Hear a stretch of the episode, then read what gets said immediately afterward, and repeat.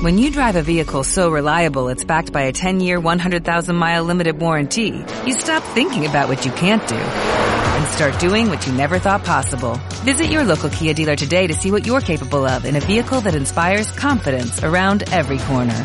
Kia, movement that inspires. Call 800-3334-KIA for details. Always drive safely. Limited inventory available. Warranties include 10-year 100,000 mile powertrain and 5-year 60,000 mile basic. Warranties are limited. See retailer for details. Nos embarcamos en una nueva aventura, la de contar historias de mujeres reales, porque en la historia de nuestra América Latina hubo guerreras, mujeres que le pusieron el cuerpo a las luchas por la independencia, por la federalización de los países, por los derechos de los pueblos originarios. Sin embargo, hasta el presente, muchas veces nos cuentan sobre grandes hombres que liberaron países, comandaron resistencias y construyeron patrias libres.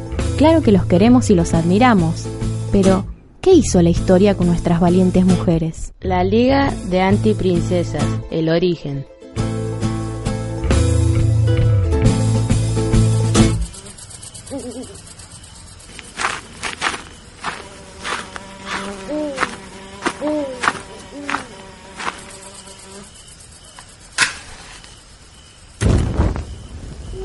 Esa tarde, el viento del norte sopló más fuerte que de costumbre. Yaisa supo que esa no era una buena señal. Salió al patio y la tierra olía a azufre. Los pájaros volaban alborotadamente de un lado hacia el otro, y también en círculos.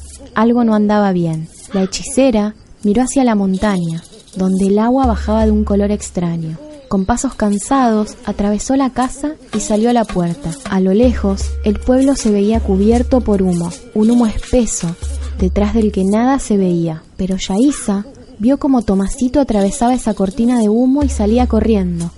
Con sus cinco años, casi sin fuerzas, llegó hasta su puerta. Doña Yaisa, nos invaden los bichos. Los bichos se volvieron locos. Los animales del agua parecen monstruos y nos están atacando. Nos persiguen. Haga algo. Sálvenos.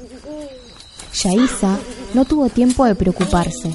Tomasito le pedía ayuda y su pueblo la necesitaba. En esos momentos de miedo debía conservar la calma, estar tranquila. Enseguida se le vino a la cabeza una imagen y confió en ella. Juana Zurduy se le apareció con claridad, pero pronto otras guerreras acudieron a su mente. No una, sino muchas. Tendría que utilizar su pócima de viajes en el tiempo. Hacía casi 100 años que no la usaba, pero la recordaba perfectamente. Echó un poquito por aquí y una pizca por allá y otro poco más para estar segura. La sopló y la sopló hasta que pudo tomarla, y ante los ojos grandes y la boca abierta de Tomasito, Yaisa desapareció.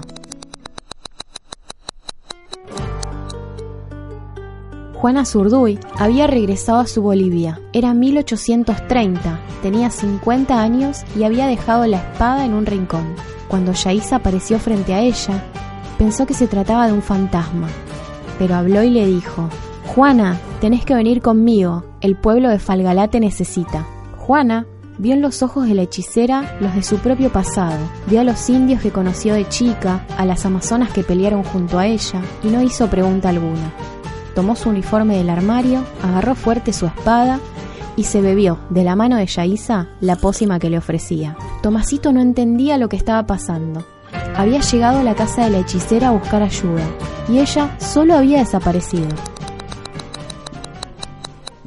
Estaba cansado y triste, y en eso estaban sus pensamientos cuando ¡paf! Juana y Yaisa aparecieron de pronto. Y entonces a Tomasito la boca se le abrió tan grande y el corazón le latió tan fuerte que pensó que si los bichos mutantes no lo habían matado, el susto lo haría ese día.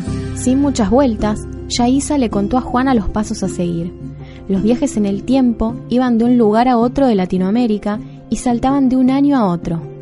En un mapa arrugado, la hechicera le mostraba el recorrido. Juana prestó atención y tomó la poción para la primera parada.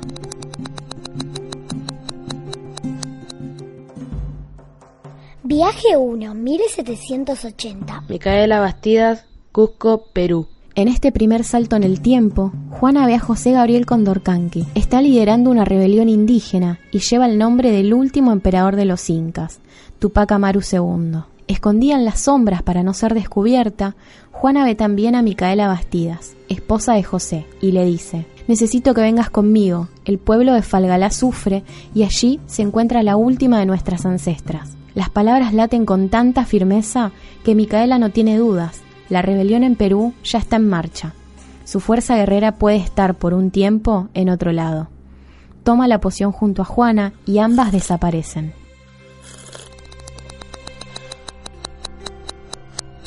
Viaje 2. 1781. Bartolina Sisa. La Paz, Bolivia. Escondidas detrás de una casa, Micaela y Juana presencian el momento en el que Bartolina Sisa y su esposo, Juliana Pasa, ocuparon la ciudad durante tres meses. Son 80.000 hombres y mujeres que continúan la rebelión iniciada por Tupac Amaru y Micaela Bastidas. Por eso, Micaela se emociona. Otras y otros continuarían sus luchas. Bartolina da órdenes y la gente le dice la virreina, Juana la llama con un silbido. Necesitamos de tu valentía, de tu conocimiento de los caminos, de tu desafío del peligro. Solo nos iremos unos días. Al igual que en las minas, en Falgalá todavía nos contaminan la salud. Una guerrera la estaba convocando, en otro tiempo y en otro lugar. La gente seguía sufriendo. Toma la poción que le ofrece Juana y se la bebe de un tirón. Viaje 3, 1813. Remedios del Valle. Ayohuma, Alto Perú. Es la batalla de Ayohuma. Juana tiene muchas ganas de ir en busca de Manuel Asensio Padilla, su esposo, con el que había compartido en esa batalla. Pero sabe que está ahí por otra cosa, que tiene que dejar de lado esas ganas por algo que es más grande y muy colectivo. Ve a María Remedios del Valle, no sabe cuándo hablarle porque no para, atiende heridos, va de un lado a otro, combate a ratos. Cuando se cruza con Juana se asusta. Juana la ve fijo para que reconozca su mirada y le dice muy rápido, necesito que vengas conmigo al futuro, tenemos que salvar a Falgalá. La madre de la patria, experta en escape, se escurre entre las sombras y bebe la poción.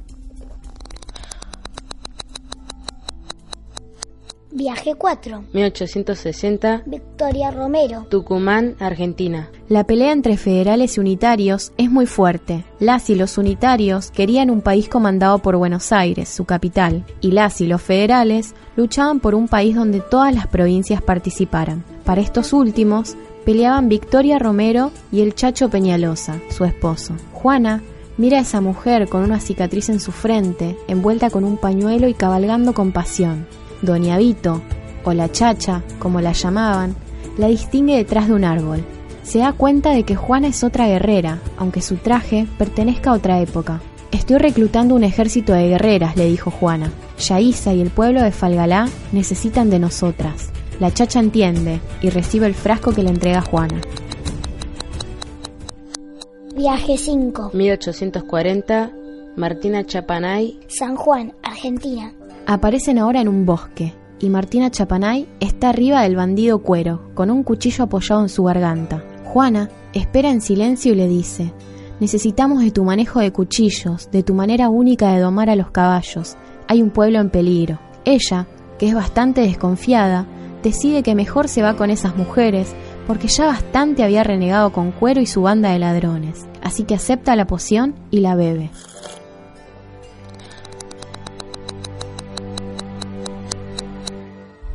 Por fin estaban todas juntas. Con el último trago regresaron a la casa de Yaísa, en las afueras de Falgalá. Esta vez, Tomasito creyó que su susto no podía ser más grande. Las seis guerreras aparecieron ante sus ojos desorbitados. Pero también entendió que Yaísa había entendido su miedo y que había usado todos sus conocimientos ancestrales para formar la liga más fuerte del mundo. Ahora sí, el destino de este grupo de mujeres era, por fin, Falgalá.